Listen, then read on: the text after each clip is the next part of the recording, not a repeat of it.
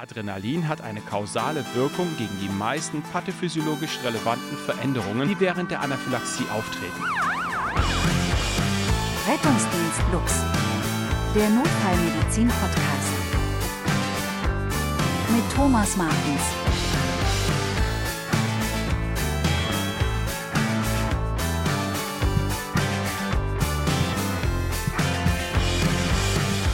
Hast du Angst vor Spinnen? Eigentlich sind die ja ganz harmlos, aber irgendwas löst dieses Unbehagen in dir aus und du willst die Spinne schnellstmöglich loswerden. Jetzt hast du zwei Optionen. A. Du ignorierst die Spinne und dein Leben wird weitergehen wie vorher auch. Oder B. Du rennst in die Garage, holst den Benzinkanister und setzt die ganze Bude in Brand. Die Spinne bist du jetzt sicherlich los, aber war deine Reaktion nicht, naja, sagen wir, etwas überschießend? Dein Immunsystem kann auch deinen Laden komplett in Brand setzen und auch hier kann der Auslöser ganz harmlos sein. Genau das ist das Problem bei der Anaphylaxie. Und damit herzlich willkommen, liebe Freunde der gepflegten Notfallmedizin zu Rettungsdienst Lux, der Notfallmedizin Podcast, heute mit der Folge zur Anaphylaxie. Triffst du auf einen Patienten mit einer überschießenden Immunreaktion auf zum Beispiel Erdnüsse oder Schalentiere, dann musst du derjenige sein, der das Immunsystem daran hindert, sein eigenes Haus abzureißen. Die Pathophysiologie hinter der Anaphylaxie, die Symptome und zum Schluss die Therapie, all das besprechen wir in dieser Folge. Naja, besprechen ist so relativ bei einem Podcast in Monologform, aber Wurst. Da dieser Podcast Bestandteil unserer internen Weiterbildungsmaßnahme ist, gilt für meine Gespänne jetzt wieder aufgepasst. Hier kommen die Lernziele zur heutigen Folge, das Quiz. Willkommen zum Quiz. Bist du bereit? Los geht's. Frage 1. Was sind die häufigsten Auslöser einer Anaphylaxie beim Erwachsenen und beim Kind? Frage 2. Welche Körpersysteme sind bei einer Anaphylaxie besonders betroffen? Frage 3. Warum ist Adrenalin der Goldstandard bei der Therapie der Anaphylaxie? Bei meiner Recherche zu diesem Podcast habe ich nach einer Definition der Anaphylaxie gesucht, mit der ich diesen Podcast starten wollte. Aber ich kann dir sagen, eine einheitliche und fachbereichsübergreifende Definition, die gibt es einfach nicht. In der Fachzeitschrift Notfallmedizin Up to Date haben Bohn und Blumenstiel in ihrem Artikel Update Anaphylaxie folgende Definition aus dem Hut gezaubert. Die Anaphylaxie ist eine potenziell schwere, lebensbedrohliche, systemische Überempfindlichkeitsreaktion, die sich durch einen raschen Beginn mit potenziell lebensbedrohlichen Atemwegs-, Atmungs- und Kreislaufproblemen auszeichnet. Ja, einigen wir uns darauf, dass die Anaphylaxie eine überschüssige Antwort des Immunsystems auf ein eigentlich harmloses Allergen ist. Und die Auswirkungen dieser überschüssigen Antwort des Immunsystems, die können mild, aber auch lebensbedrohlich sein. Mit anderen Worten, das Spektrum der Anaphylaxie ist recht breit und das Thema an sich sehr umfangreich. Okay, also wo wollen wir anfangen? Vielleicht ganz simpel mit den Auslösern für eine Anaphylaxie. Und diese Auslöser für eine Anaphylaxie kann bei Erwachsenen und bei Kindern grundsätzlich erstmal alles sein. Statistisch haben wir bei Kindern häufiger Nahrungsmittelallergien und bei Erwachsenen hingegen, da haben wir häufiger Allergien gegen Insektengifte oder Arzneimittel. Und das kennst du bestimmt aus deinem praktischen Alltag, wenn du Patienten nach ihren Allergien fragst. Am häufigsten werden dort Allergien gegen Erdnüsse, Bienenstiche und Meeresfrüchte genannt. Und so rein gefühlt haben ja die meisten Patienten Allergien gegen irgendwelche Antibiotika oder Analgetika. Natürlich sage ich das jetzt etwas mit einem ironischen Unterton. In der akuten Notfallsituation stellen wir die Aussage unseres Patienten natürlich nicht in Frage. Worauf ich aber hinaus will, ist, dass neben der klassischen Anaphylaxie, die nach unserer Definition von vorhin eine überschüssige Reaktion des Immunsystems ist, Neben dieser gibt es eben auch noch sogenannte pseudoallergische Unverträglichkeitsreaktionen. Und das können allgemein Nebenwirkungen von Medikamenten sein, zum Beispiel der Durchfall bei der Antibiotikatherapie. Also auslösende Faktoren für eine Anaphylaxie noch einmal zusammengefasst. Statistisch haben Kinder häufiger Nahrungsmittelallergien und Erwachsene häufiger Allergien gegen Insektenstiche und Arzneimittel. Bei meiner Anamnese in der Präklinik frage ich aktiv nach Allergien und in welchem Umfang die Anaphylaxie in der Vergangenheit aufgetreten ist. Also nachdem wir jetzt wissen, was eine Allergie alles auslösen kann, nämlich erstmal grundsätzlich alles, können wir uns jetzt die Frage stellen, warum kommt es überhaupt zu dieser überschüssigen Immunreaktion? Denn was der Körper von der Pathophysiologie her eigentlich macht, er reagiert mit einer Überempfindlichkeitsreaktion auf eine eigentlich harmlose Substanz. Diese Substanz nennen wir dann Allergen. Und wird dieses Allergen vom Körper nicht ignoriert, sondern es löst eine Entzündungsreaktion aus, dann sprechen wir von einer Anaphylaxie. Am häufigsten ist die Typ-1-Allergie, die nennt man auch Allergie vom Soforttyp. Wie der Name schon vermuten lässt, sie tritt kurz nach dem Kontakt mit dem Allergen auf, also innerhalb von wenigen Minuten. Neben dieser Typ-1-Allergie, also der Allergie vom Soforttyp, gibt es noch weitere Typ 2 bis Typ 4, die aber in der Notfallmedizin eine untergeordnete Rolle spielen. Die lassen wir heute also einfach mal außen vor. Also, wie sieht die Pathophysiologie hinter der Typ 1 Allergie aus?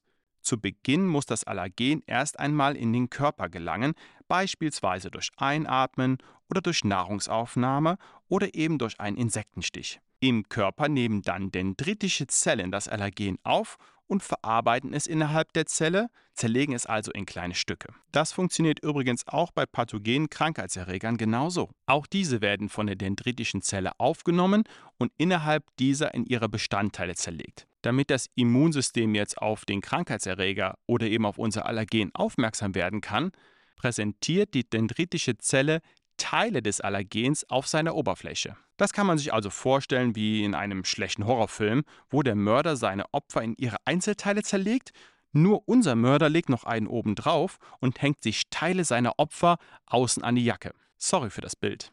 So wandert unser Mörder, also die dendritische Zelle, jetzt durch den Körper und präsentiert seine Beute. Damit es jetzt zu einer Aktivierung des Immunsystems kommen kann, braucht unsere dendritische Zelle aber einen Partner und das ist die T-Helferzelle. Die wird in ihrer Vorstufe im Knochenmark gebildet und wandert von dort in den Thymus, den man sich so ein bisschen wie die Universität des Immunsystems vorstellen kann. Dort reifen die T-Helferzellen heran, werden also auf Herz und Nieren getestet und wenn sie für die eigenen Körperzellen keine Gefahr mehr darstellen, werden sie in den Körperkreislauf entlassen. Und irgendwann im Laufe ihrer Reise treffen die T-Helferzellen eben auf die dendritische Zelle, die an ihrer Außenseite Teile des Allergens präsentiert. Hat unsere T-Helferzelle jetzt per Zufall genau den passenden Rezeptor für dieses Allergen auf der Oberfläche der dendritischen Zelle, dann schüttet die T-Helferzelle Zytokine und andere Botenstoffe aus. Und diese wiederum begeben sich auf die Suche nach einer B-Zelle und wandeln diese in eine Plasmazelle um. Dort werden letztendlich dann IgE-Antikörper produziert. In einem letzten Schritt binden diese an die Mastzellen und warten darauf, dass das böse Allergen wieder angreift, in Anführungsstrichen. Diesen ganzen Prozess nennt man dann Sensibilisierung des Immunsystems. Das kann beim allerersten Kontakt mit dem Allergen stattfinden oder vielleicht auch erst beim zehnten. Wichtig zu wissen, es braucht erst die Sensibilisierung des Immunsystems, bei der sich der Körper auf einen erneuten Kontakt vorbereiten kann. Erst beim nächsten Kontakt kommt es also zu Anaphylaxie. Okay, dieses Wirrwarr an Zellen, die bei einer Anaphylaxie zusammenspielen, fasse ich nochmal kurz für dich zusammen. Eine Anaphylaxie ist eine Überempfindlichkeitsreaktion des Immunsystems auf harmlose Substanzen, die als Allergen bezeichnet werden. Bei der Typ-1-Allergie, also der Allergie vom Soforttyp, tritt die Reaktion kurz nach dem Kontakt mit dem Allergen auf. Damit das aber geschehen kann, muss das Immunsystem erst einmal sensibilisiert werden. Dendritische Zellen nehmen das Allergen auf und präsentieren Teile von diesem an seiner Oberfläche.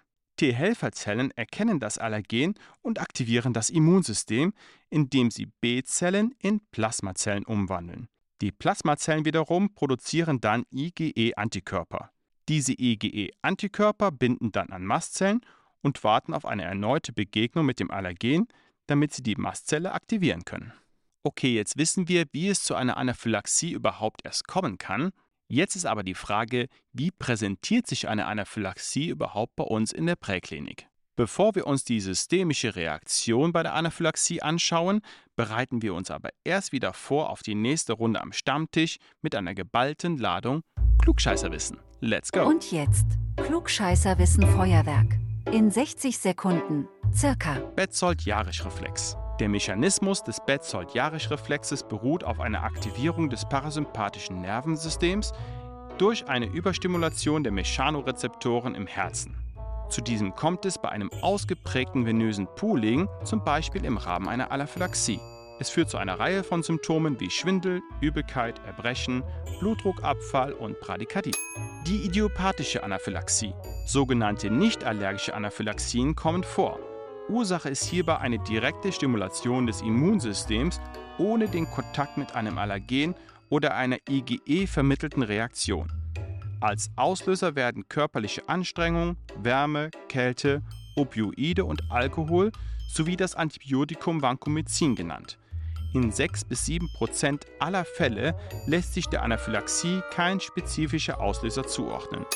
Konius-Syndrom. Das Konius-Syndrom wurde erstmals vom griechischen Kardiologen Nikolaus G. Konius beschrieben. Bei einer Anaphylaxie werden Histamin, Zytokine und andere Mediatoren freigesetzt. Diese Mediatoren können eine Vasokonstriktion der Herzkranzgefäße verursachen und zu einem akuten Koronarsyndrom führen, mit allen Bills und Wessels, die dazugehören. Hoffentlich komme ich bei meiner Anamnese bei so einem Patienten auf die Anaphylaxie, sonst sitzt der nämlich schon bald bei Hades, dem griechischen Gott der Unterwelt, ist bestimmt nett da.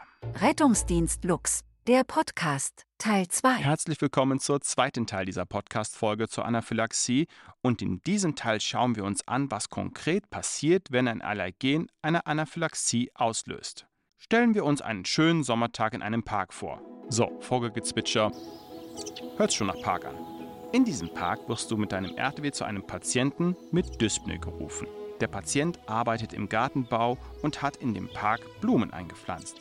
Sein Kollege berichtet, dass er von einem Insekt gestochen wurde. Plötzlich habe er über Jucken und Brennen auf der Haut geklagt und hätte überall Ausschlag bekommen. Im Verlauf habe er Schweißausbrüche und Atemnot bekommen. Darum ist ein Einsatzstichwort auch Dyspnoe gewesen. Der Patient, nennen wir ihn Herrn Ming, liegt in der stabilen Seitenlage auf einer Wiese. Er ist wach und ansprechbar, nur wirklich erkennen kannst du Herrn Ming nicht. Sein Gesicht ist bis zur Unkenntlichkeit angeschwollen.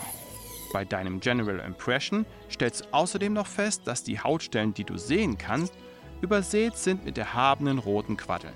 Junge, junge, geschwollenes Gesicht und deutlich erkennbaren Hautausschlag. Unserem Herrn Ming scheint es nicht gut zu gehen. Kribbeln, Jucken und Brennen in den Händen oder Füßen und übrigens auch ein metallischer Geschmack im Mund sind häufige Prodrome, die Patienten bei einer Anaphylaxie beschreiben. Den metallischen Geschmack führt man auf eine Histaminausschüttung aus den Mastzellen zurück. Diese sorgen an den Nervenenden der Geschmacksnerven, also des neunten Hirnnervs, des Nervus glossopharyngeus, für eine fehlgeleitete Signalübertragung, welche das Gehirn dann als metallischer Geschmack interpretiert. In der Haut führt das freigesetzte Histamin zu Juckreiz. Auf schlau heißt das Pruritus. Der Juckreiz entsteht histamininduziert an den Nervenendigungen nozizeptiver Fasern. Und wir erinnern uns, das nozizeptive System ist ein Teil des Nervensystems, das für die Wahrnehmung und Verarbeitung von Schmerzreizen verantwortlich ist. Und außerdem kommt es zur Ausbildung von roten und weißlichem Ausschlag oder Quaddeln. Das ist die Nesselsucht oder auf Schlau Urtikaria. Was ist jetzt aber mit dem geschwollenen Gesicht unseres Patienten? Wieso schwillt gerade das so stark an? Eigentlich ist nicht nur das Gesicht betroffen, sondern auch mal gerne Hände, Füße und der Genitalbereich, aber auch alle anderen Gewebe können betroffen sein. Diese Schwellungen nennt man übrigens ein Angioödem. Histamin und andere Mediatoren sorgen für ein ausgeprägtes Kapillarleak. Das bedeutet, es kommt zum Austritt intravasaler Flüssigkeit in das Interstitium. Bedeutet also, die Gefäße haben eine deutlich erhöhte Permeabilität. Innerhalb weniger Minuten können so bis zu 35 Prozent des Plasmavolumens in das Interstitium umverteilt worden sein. Praktisch heißt das für uns, unsere Patienten können anschwellen wie ein Hefeteig. Sehen auch ehrlich gesagt ein bisschen so aus. Natürlich ist das angeschwollene Gesicht an optischer Dramatik kaum zu überbieten. Viel dramatischer ist aber leider, dass diese Ödeme unsere Atemwege zuschwillen lassen. Unter anderem spielt auch die Epiglottis an. Und wenn es um die geht, da kennen wir Notfallmediziner ja überhaupt keinen Spaß mehr. Mit deinem Stethoskop hörst du bei deinem Patienten das hier.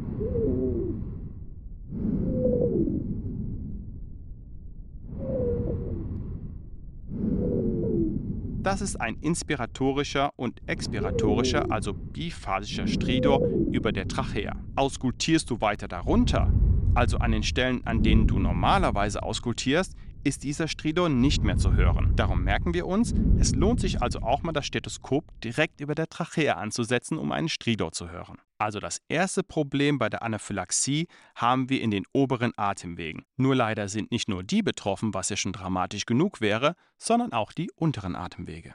Zurück zu unserem Kollegen Herrn Ming vom Gartenbau. Neben der Hefeteigcharakteristik seines Gesichts und der Urtikaria bekommt dieser auch noch schlecht Luft.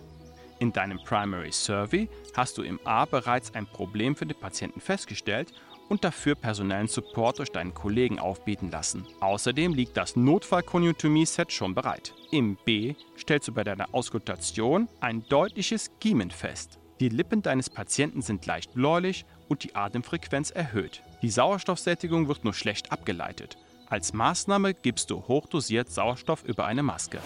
Heieiei, unserem Herrn Ming scheint es wirklich nicht so gut zu gehen. Was macht die Anaphylaxie jetzt an der Lunge? Das freigesetzte Histamin bindet an H1-Rezeptoren der glatten Bronchialmuskulatur und schwupps ziehen die sich zusammen. Als Folge dieser Bronchokonstriktion stellen wir mit unserem Stethoskop ein Giemen fest. Das hört sich übrigens so an.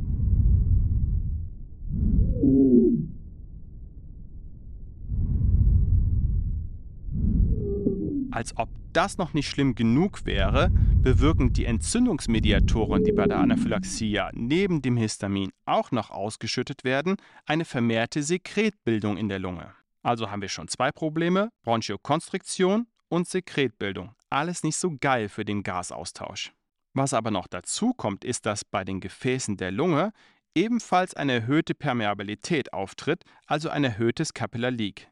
Die Folge kann bei sehr schweren Verlaufen ein Lungenödem sein. Das hört sich dann so an. Bronchokonstriktion, erhöhte Sekretbildung und dann läuft uns wegen der erhöhten Gefäßpermeabilität auch noch die Lunge zu. Super Kombi. Als hättest du im A und B deines Primary Survey nicht schon genug Baustellen ausfindig gemacht, fällt jetzt im C dein Blick auf das Monitoring. Wir sind übrigens wieder zurück beim Herrn Ming im Park. Der Blutdruck ist 69 auf 43 und die Herzfrequenz 155. Tja, das passt ja. Distributiver Schock. Sehr schön. Eine Anaphylaxie kann zu einem ausgeprägten Abfall des Herzzeitvolumens führen. Hier spielen verschiedene Mechanismen eine Rolle. Da wären zum einen kardiale Mastzellen. Die schon wieder.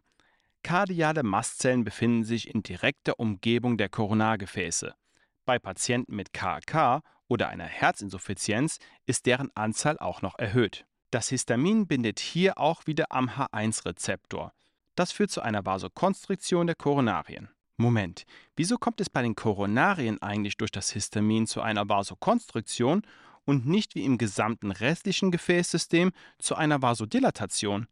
Die genauen Mechanismen, die dieser paradoxen Reaktion zugrunde liegen, die sind noch nicht vollständig geklärt. Unterm Strich halten wir also fest, dass die Koronarien stark unter der Anaphylaxie leiden und es uns nicht verwundern braucht, wenn die kardialen Myozyten auch mal zu wenig Sauerstoff bekommen. Wir erinnern uns an das Conius-Syndrom aus dem Klugscheißerwissen. Also ein Grund für die Abnahme des Herzzeitvolumens war die Ausschüttung von Histamin durch kardiale Mastzellen und damit verbunden eine mögliche Vasokonstriktion der Koronarien. Es gibt aber noch einen weiteren Mechanismus, der für die Abnahme des Herzzeitvolumens sorgt. Neben dem Histamin werden auch noch andere Mediatoren freigesetzt. Ein Mediator, der aus den Mastzellen bei der Anaphylaxie freigesetzt wird, ist der plättchenaktivierende Faktor. Und dieser kann uns gleich auf zwei Wegen Ärger machen. Erstens aktiviert er die Thrombozyten. Im Verlauf der Anaphylaxie kann es also zur Bildung von Thromben kommen. Was der plättchenaktivierende Faktor aber auch noch machen kann, ist an den Monozyten den intrazellulären Calciumgehalt zu reduzieren. Und Calcium brauchen diese aber vor allem für die Kontraktion. Der plättchenaktivierende Faktor wirkt also daher negativ inotrop. Calcium aber wird auch noch für die Bildung und Weiterleitung von Aktionspotenzialen benötigt. Die Folge des Calciummangels in den Myozyten kann also eine Bradykardie sein. Vasokonstriktion aus den Koronarien, negative Inotropie durch den plättchenaktivierenden Faktor und eine Bradykardie im Verlauf der Anaphylaxie führen also zur Abnahme des Herzzeitvolumens. Unser Mauerblutdruck aus dem Fallbeispiel kann also sogar auf der Basis eines kardiogenen Schocks verursacht worden sein. Bei den schweren Formen der Anaphylaxie ist aber der distributive Schock häufiger. Zum distributiven Schock kommt es, da im Gefäßsystem das ausgeschüttete Histamin an den H1-Rezeptoren der Endothelien vasodilatatorisch wirkt. Und wie schon vorher gesagt, kommt es zu einem ausgeprägten Capillar Leak, und infolgedessen zu einem dramatisch reduzierten venösen Rücksturm zum Herzen. Zurück im Park. Ich hatte ja bereits erwähnt, dass die bösen Mastzellen, die mit ihrem Histamin uns bei der Anaphylaxie das Leben so schwer machen, sehr gut in Geweben vertreten sind, die in direktem Kontakt mit der Umwelt stehen. Das waren ja Haut, Atemwege und der GI-Trakt. Auch hier wollen die Mastzellen mit dem Histamin uns vor bösen Allergenen beschützen. Bei deinem Patienten im Park stellst du nach deinem Primary Survey noch abdominelle Schmerzen, Übelkeit, Erbrechen und Durchfall fest. Ach, Durchfall. Spätestens jetzt kann ich das Vogelgezwitscher hier einmal abstellen. So, fertig. Patienten mit einer Anaphylaxie können abdominelle Schmerzen, die eher krampfartig erscheinen haben. Das Histamin sorgt bei der glatten Muskulatur des Darms für eine Kontraktion. Der Sinn dahinter ist natürlich, dass alles raus soll, wovor der Körper da so Angst hat also in unserem Fall das Allergen. Einmal alles oben und einmal alles unten raus. Ganz schön schlau eigentlich vom Körper, wenn auch in unserem Falle vollkommen daneben. Aber naja, kann ja nicht jeder perfekt sein. I will be the greatest jobs president that God ever created. so, und da das jetzt schon wieder ganz schön viele Symptome der Anaphylaxie waren, fassen wir diese noch einmal zusammen. Wenn ein Allergen eine Anaphylaxie auslöst, kann es zu verschiedenen Symptomen kommen. In unserem Fall eines Patienten, der von einem Insekt gestochen wurde, erlebt er zunächst Juckreiz, Brennen und einen metallischen Geschmack im Mund. Dies wird durch die Freisetzung von Histamin aus den Mastzellen verursacht. Die Haut reagiert mit Rötung, Quaddeln und Schwellung, die Urtikaria. Besonders das Gesicht kann stark anschwellen, aber auch gerne mal Füße, Hände und Genitalien. Das bezeichnet man als Angioödem. Die Atemwege können aufgrund der Schwellung in schweren Fällen zuschwillen, was zu Atemnot und einem Stridor führen kann. In der Lunge verursacht das freigesetzte Histamin eine Bronchokonstriktion, eine erhöhte Sekretbildung und möglicherweise ein Lungenödem. Die Herz-Kreislauf-Funktion kann ebenfalls beeinträchtigt sein, was zu einem starken Blutdruckabfall und einem distributiven Schock führen kann. Im Gegensatz zum restlichen Gefäßsystem kann Histamin an den Koronarien eine Vasokonstriktion verursachen. Und im Verdauungstrakt kann es zu abdominellen Schmerzen, Übelkeit, Erbrechen und Durchfall kommen, da das Histamin die glatte Muskulatur des Darmes kontrahieren lässt. Die verschiedenen Organsysteme, die wir jetzt besprochen haben, sind unterschiedlich oft betroffen. Am häufigsten ist die Haut beteiligt. Es folgt das Herz-Kreislauf-System, die Atemwege und der Gastrointestinaltrakt. Bei den ganzen Symptomen, die wir jetzt besprochen haben, ist eines wichtig zu wissen, dass nicht immer jedes Symptom vorliegen muss. Zum Beispiel kann eine Anaphylaxie auch ohne eine kutane Beteiligung vorliegen. Okay, puh, die Pathophysiologie und die Symptome haben wir jetzt durch. Im letzten Teil dieses Podcasts zum Thema Anaphylaxie widmen wir uns voll und ganz der Therapie. Voll und ganz widmen sich auch noch andere der medizinischen Bildung. Und was die so Neues herausgefunden haben, schauen wir uns an in den Rettungsdienst Lux Nachrichten. Live in Farbe und bunt. Die Rettungsdienst Lux Nachrichten. Auf einem meiner Lieblingsmedizin-Blogs boa.coach gibt es einen Beitrag zur Übergabe im traumatologischen Schockraum. Mit dem Akronym ADMIST gehen keine wichtigen Informationen zum Unfallhergang und der eigenen Therapie mehr verloren. Und der Rapport dauert dann auch keine drei Minuten mehr, in denen sowieso keiner mehr zuhört. Absolut empfehlenswert, den Link dazu wie immer in den Show Notes. Zwar schon etwas älter, aber absolut hörenswert hat der Podcast Rettungsdienst.fm das Thema Patientenkommunikation unter die Lupe genommen, mit dem Ziel, eine positive Beziehung zum Patienten herzustellen. Schritt 1 wäre dabei, erstmal den Patienten einfach ausreden zu lassen. Alles andere zu diesem Thema hörst du in der Podcast-Folge. Den Link dazu wie immer in den Show Notes. Rettungsdienst Lux, der Podcast. Teil 3. Teil 3 des heutigen Podcasts beschäftigt sich mit der Therapie bei der Anaphylaxie. In unserem Fallbeispiel von eben, das war Herr Ming im Park, habe ich erstmal fast nur von Symptomen gesprochen und etwas weniger von den Maßnahmen und der Therapie. Genau darum soll es jetzt aber gehen. Bei einem begründeten Verdacht auf eine allergische Reaktion muss natürlich als allererste Maßnahme erstmal die Allergenzufuhr gestoppt werden. Macht natürlich noch Sinn, den Auslöser für die Probleme des Patienten auch auszuschalten. Also bei einem Bienenstich schauen wir, ob der Stachel noch steckt und wenn der Auslöser deine Kurzinfusion mit Novalgin war, dann lohnt es sich auch diese zu stoppen. Dem Stoppen der Allergenzufuhr schließt sich dann auch die Erstbeurteilung nach dem ABCDE-Schema an. Und nach diesem möchtest du deinem Patienten natürlich auch behandeln und helfen. In der S2-Leitlinie der akuten Therapie und Management der Anaphylaxie von 2021 findest du daher Therapievorschläge, die anhand von vier Schweregraden festgemacht werden. Die eigentliche Therapie erfolgt aber symptomorientiert, deswegen halten wir uns gar nicht lange mit den Schweregraden auf, sondern wir überlegen uns ein paar fiktive Fallszenarien und besprechen anhand von diesen unsere Therapieoption. Wenn du meinen ganzen Ausführungen zur Therapie übrigens auch visuell folgen möchtest, findest du in den Shownotes ein Schema zur Anaphylaxiebehandlung. Fangen wir also an. Test your luck. Round 1. Fight. In unserem ersten Fallbeispiel hat unser Patient lediglich dermale Symptome, das heißt Poritus, Flasch und Urtikaria. Nachdem wir jetzt als Erstmaßnahme die Allergen zuvor gestoppt haben, folgt eine symptomorientierte Lagerung. Was soll das überhaupt heißen, eine symptomorientierte Lagerung bei der Anaphylaxie? Laut der Online-Plattform Amboss ist die bevorzugte Lagerung die einfache Flachlagerung. Je nach Bedarf kann die aber symptombasiert angepasst werden. Da wäre zum einen die Trendelenburg-Lagerung. Die kennen wir eher als Schocklagerung und die kommt bei hämodynamischer Instabilität zum Zuge.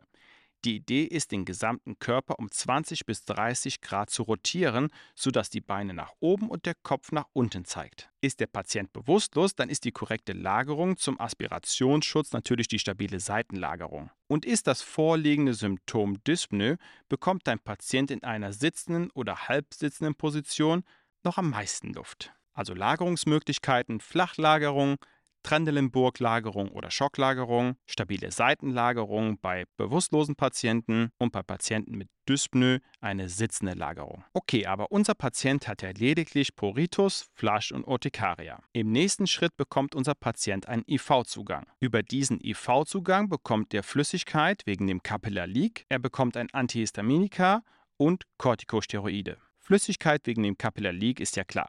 Aber was macht unser Antihistaminika? Laut der Leitlinie soll vorwiegend ein Antihistaminikum der ersten Generation angewendet werden. Das wäre zum Beispiel Phenestil, der Wirkstoff ist Dimentin-Den, oder es wäre zum Beispiel auch Tavegyl, der Wirkstoff hier ist Clemastin. Der Unterschied bei den Antihistaminika der ersten Generation zu denen der zweiten Generation ist, dass sie eine ausgeprägte zentrale, also sedierende Wirkung haben, da sie leichter die Blut-Hirn-Schranke passieren können. Außerdem haben sie eine gewisse Affinität an muskarinische Rezeptoren und verursachen daher anticholinäre Nebenwirkungen wie Mundtrockenheit, verschwommenes Sehen, Harnverhalt, Verstopfungen und Tachykardie. Aber wegen dem Ganzen, was ich jetzt aufgezählt habe, sollen sie natürlich nicht vorwiegend angewendet werden. Bevorzugt sollen die deswegen angewendet werden, weil in Studien gezeigt werden konnte, dass sie deutlich potenter wirken als Antihistaminika der zweiten Generation. Also das erste Medikament, was Sie bekommen, Antihistaminika. Das zweite sind Corticosteroide wie Solomedrol, der Wirkstoffname ist hier Methylprednisolon. Corticosteroide wirken membranstabilisierend. Das bedeutet, dass sie die Entzündungsreaktion zurückfahren können und dadurch die Symptome der überschüssigen Immunantwort reduzieren können. Was sie also machen, ist, sie wirken dem Capillar Leak so ein bisschen entgegen und verhindern die Degranulation von Mastzellen. Cool, also nochmal zusammengefasst, unser Patient mit einer rein dermalen Symptomatik Poritus Flaschenortikaria, der bekommt eine symptomorientierte Lagerung, einen IV-Zugang und ruhig mal ein bisschen laufen lassen, ein Antihistaminika und Corticosteroide. Unser Patient wird mit einem kompletten Monitoring überwacht und ins Spital transportiert. Okay, jetzt stellen wir uns denselben Patienten nochmal vor mit Pruritus Flaschenortikaria, aber zusätzlich hat dieser auch noch Übelkeit, Koliken und Erbrechen. Bei diesen Patienten ändert sich unser Vorgehen nur ganz marginal. Er bekommt genauso eine symptomorientierte Lagerung, er bekommt einen IV-Zugang,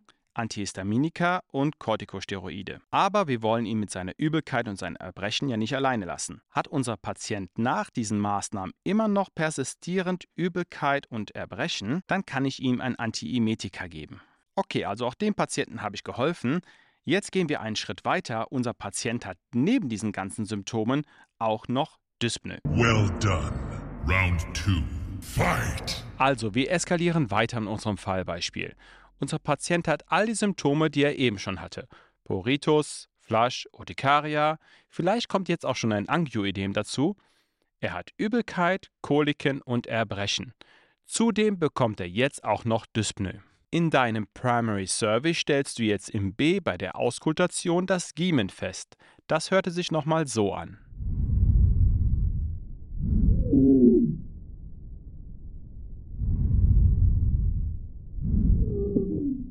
In diesem Moment musst du von einer bronchialen Obstruktion ausgehen. Wenn dieser Patient jetzt nicht vital bedroht ist, dann weiß ich auch nicht. Auch dieser bekommt eine symptomorientierte Lagerung, in diesem Fall Oberkörperhochlagerung.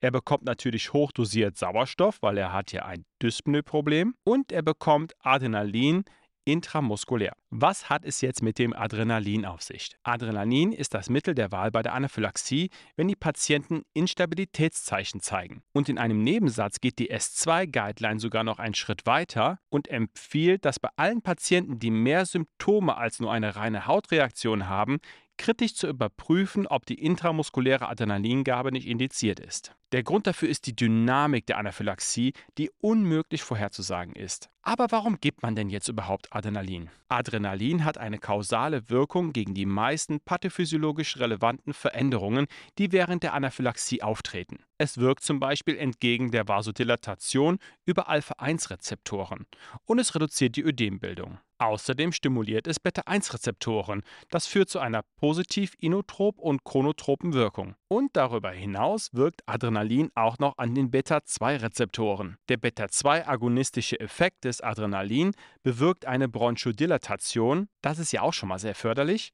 Und was Adrenalin dann auch noch macht, es hat eine stabilisierende Wirkung auf die Mastzellen, also es wirkt einer weiteren Freisetzung von Histamin entgegen. Also Adrenalin wirkt vasokonstriktorisch über Alpha-1, positiv inotrop und chronotrop über Beta-1, es wirkt bronchodilatatorisch über die Beta-2-Rezeptoren und es verhindert, dass weiterhin Histamin und andere Entzündungsmediatoren über die Mastzellen ausgeschieden werden. Also geiles Zeug, das Adrenalin bei der Anaphylaxie, aber warum gebe ich das jetzt in den Muskel und nicht intravenös? Ein Vorteil der intramuskulären Applikation besteht darin, dass eine langsame systemische Freisetzung des Adrenalins erfolgt. Und dadurch wird das Risiko schwerwiegender kardialer Nebenwirkungen im Vergleich zur intravenösen Gabe halt deutlich reduziert. Als nice Nebeneffekt habe ich auch noch eine drastische Zeitersparung, denn ich muss ja nicht erst den IV-Zugang etablieren. Wie mache ich das jetzt genau mit der Adrenalingabe?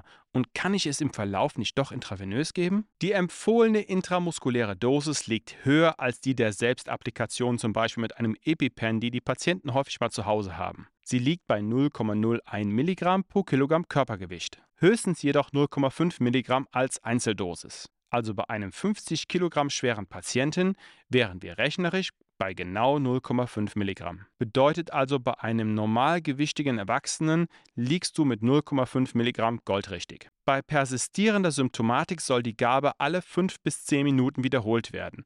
Adrenalin wird in den Musculus vestus lateralis, also eine Oberschenkelaußenseite, appliziert. Den aufzufinden ist ziemlich easy. Beim liegenden Patienten suchst du den äußeren seitlichen Bereich des Oberschenkels, etwa auf halber Höhe zwischen dem Knie und der Hüfte. Und jetzt spürst du mit den Fingern entlang des seitlichen Oberschenkels nach einer deutlichen Muskelerhebung. Wenn du dich da ein bisschen schwer tust, kannst du ihn leichter auffinden, wenn du den Patienten bittest, den Oberschenkelmuskel einmal anzuspannen und dann wieder zu entspannen. Also dieses Muskelei an der Außenseite, das ist der Musculus vastus lateralis. Hast du jetzt aber einen Patienten, der diese anatomischen Landmarken eher weniger ausgeprägt hat, dann darfst du trotzdem deine Maßnahme der intramuskulären Adrenalingabe nicht verzögern. Das heißt also pragmatisch, Oberschenkelaußenseite und nicht ganz in der Mitte, sondern etwas weiter vorne, passt schon. Was ist jetzt mit der intravenösen Adrenalingabe? Intravenös kommt Adrenalin ja außerhalb der Reanimationssituation nur hoch verdünnt zum Einsatz. Hierzu werden 1 Milligramm Adrenalin in 100 Milliliter Nazel verdünnt. Ja, und für die Überkorrekten unter euch, man kann 1 Milliliter Nazel vorab abziehen. Ich kann dir aber sagen, wenn ich an dem Punkt angekommen bin, mache ich das fix auf jeden Fall nicht. Anyway, die so entstandene Lösung enthält ungefähr 10 Mikrogramm Adrenalin pro Milliliter. Applizieren solltest du 1 Mikrogramm pro Kilogramm Körpergewicht. bedeutet, bei unserem 50 Kilogramm schweren Patienten erhält der 5 Milliliter dieser Lösung. Das entspricht 50 Mikrogramm. Jetzt muss ich dir Spezialisten ja nicht noch erzählen, dass eine kontinuierliche Kreislaufüberwachung inklusive EKG-Monitoring zwingend notwendig ist und du musst natürlich etwas die Nebenwirkungen von Adrenalin im Auge behalten. Adrenalin erhöht den myokardialen Sauerstoffbedarf und kann bei kardial vorgeschädigten Patienten zu einer kardialen Ischämie und Rhythmusstörungen führen. Aber dennoch gibt es für die Adrenalingabe im Rahmen der schweren Anaphylaxie keine absolute Kontraindikation. Okay, zurück zu unserem fiktiven Fallbeispiel. Nochmal zur Erinnerung, unser Patient hat Poritus, Flush, Urtikaria, vielleicht ein Angioödem, Übelkeit, Koliken und Erbrechen. Zudem hat er noch Dyspnoe mit bronchialer Obstruktion, was du im B bei deiner Auskultation als Giemen festgestellt hast. Du hast ihn symptomorientiert gelagert, hochdosiert Sauerstoff über eine Maske gegeben und Adrenalin-IM verabreicht. Auch dieser Patient bekommt einen IV-Zugang und als nächsten Schritt, da dein Patient ja eine bronchiale Obstruktion hat, ein Beta-2-Sympathomimetikum inhalativ. Macht doch Sinn, oder? Unser Patient hat im Rahmen seiner Anaphylaxie eine bronchiale Obstruktion, also sein Problem liegt hauptsächlich im Bereich der unteren Atemwege. Neben der Adrenalingabe hilft das Beta-2-Sympathomimetikum, die Bronchien wieder zu öffnen. Als nächsten Schritt bekommt unser Patient ebenfalls Antihistaminika und Corticosteroide. Im Verlauf des Einsatzes, wenn der Patient weiter persistierende bronchiale Obstruktion hat, wiederholst du die Adrenalingabe und auch die Beta-2-Sympathomimetika-Gabe inhalativ. Und wenn das alles nichts bringt, erfolgt als letzter Schritt die Atemwegssicherung. Outstanding. Final round. Fight! Gut, gut, wir eskalieren weiter und unser Patient hat jetzt neben dem ganzen Kram, den wir jetzt schon besprochen haben, eine Dysphonie und einen inspiratorischen Stridor. Das bedeutet, unser Problem liegt jetzt in den oberen Atemwegen. An der symptomorientierten Lagerung ändert sich nichts, auch die Sauerstoffapplikation und Adrenalin-IM-Gabe bleibt gleich. Auch dieser Patient bekommt einen IV-Zugang, den du ruhig ein bisschen tröpfeln lassen kannst. Aber what next? Wir wollen ja, dass die Schwellung der oberen Atemwege zurückgeht und da geben wir Adrenalin, zudem auch noch inhalativ. Adrenalin inhalativ kann beim Verdacht des Larynxödems topisch abschwellend wirken. Hier gibt man 3 bis 5 Milliliter von unverdünntem Adrenalin als Inhalation in die Verneblermaske. Und auch dieser Patient bekommt weiterhin sein Antihistaminika und Corticosteroide. Im weiteren Verlauf bei einem persistierenden Larynxödem darfst du dann aber auch mal über die notfallmäßige Konjunktomie nachdenken. Okay, okay, jetzt sind wir schon recht durcheskaliert mit unseren Symptomen, aber beachte bitte, dass keines dieser Symptome zwingend auftreten muss. Es kann auch nur mal eines dieser Symptome sein, zum Beispiel nur eine Dysphonie oder nur eine bronchiale Obstruktion. Trotzdem, wir eskalieren fröhlich weiter. Impressive. Finish him! Unser Patient hat jetzt neben den Symptomen, die wir schon besprochen haben, eine Hypotension, einen distributiven Schock und ist bewusstlos. Auch dieser bekommt eine symptomorientierte Lagerung. Guess what? Auch dieser Patient bekommt Adrenalin-EM und hochdosiert Sauerstoff. Auch dieser Patient bekommt einen IV-Zugang und forcierte Volumensubstitution, um dem distributiven Schock entgegenzuwirken. Antihistaminika und Corticosteroide dürfen auch bei diesen Patienten nicht fehlen und als Therapie-Eskalation bei persistierendem Schock und Bewusstlosigkeit wiederhole ich die Adrenalingabe, gegebenenfalls IV, und überlege mir, ob ich vielleicht schon andere Katecholamine geben möchte. So, nachdem wir das alles durchgespielt haben, gibt es aber auch noch Patienten, die im Rahmen ihrer Anaphylaxie einen Herz-Kreislauf-Stillstand erleiden. Und bei diesen Patienten besteht unsere Therapie aus unseren Standardmaßnahmen bei der kardiopulmonalen Reanimation. Excellent. Flawless victory. Und das waren unsere Therapieoptionen bei den verschiedenen Symptomatiken der Anaphylaxie. Und das war unser gesamter Podcast zum Thema Anaphylaxie hier bei Rettungsdienst Lux der Notfallmedizin-Podcast. Wir haben in dieser Folge über die Auslöser einer Anaphylaxie gesprochen und was da pathophysiologisch so passiert mit Erstkontakt mit Allergen und der Immunisierung, Bildung von IgE-Antikörpern und was es mit den Mastzellen auf sich hat. Wir haben über die verschiedenen Körpersysteme gesprochen und die Symptome, die einer Anaphylaxie zugrunde liegt. Und im letzten Teil haben wir uns angeschaut, wie wir diesen Patienten den Hintern retten können. Wie immer findest du alle Informationen, Quellen und einen Evaluationsbogen in den Show Notes. Das war's von mir. Danke fürs Zuhören. Merci, ciao und bis bald. Dieser Podcast wird produziert vom Rettungsdienst Lux und ist Bestandteil der internen Weiterbildungsmaßnahmen. Wir sind am Puls der Zeit. Herzlich, kompetent und vernetzt. Bewirb dich jetzt auf lux.ch.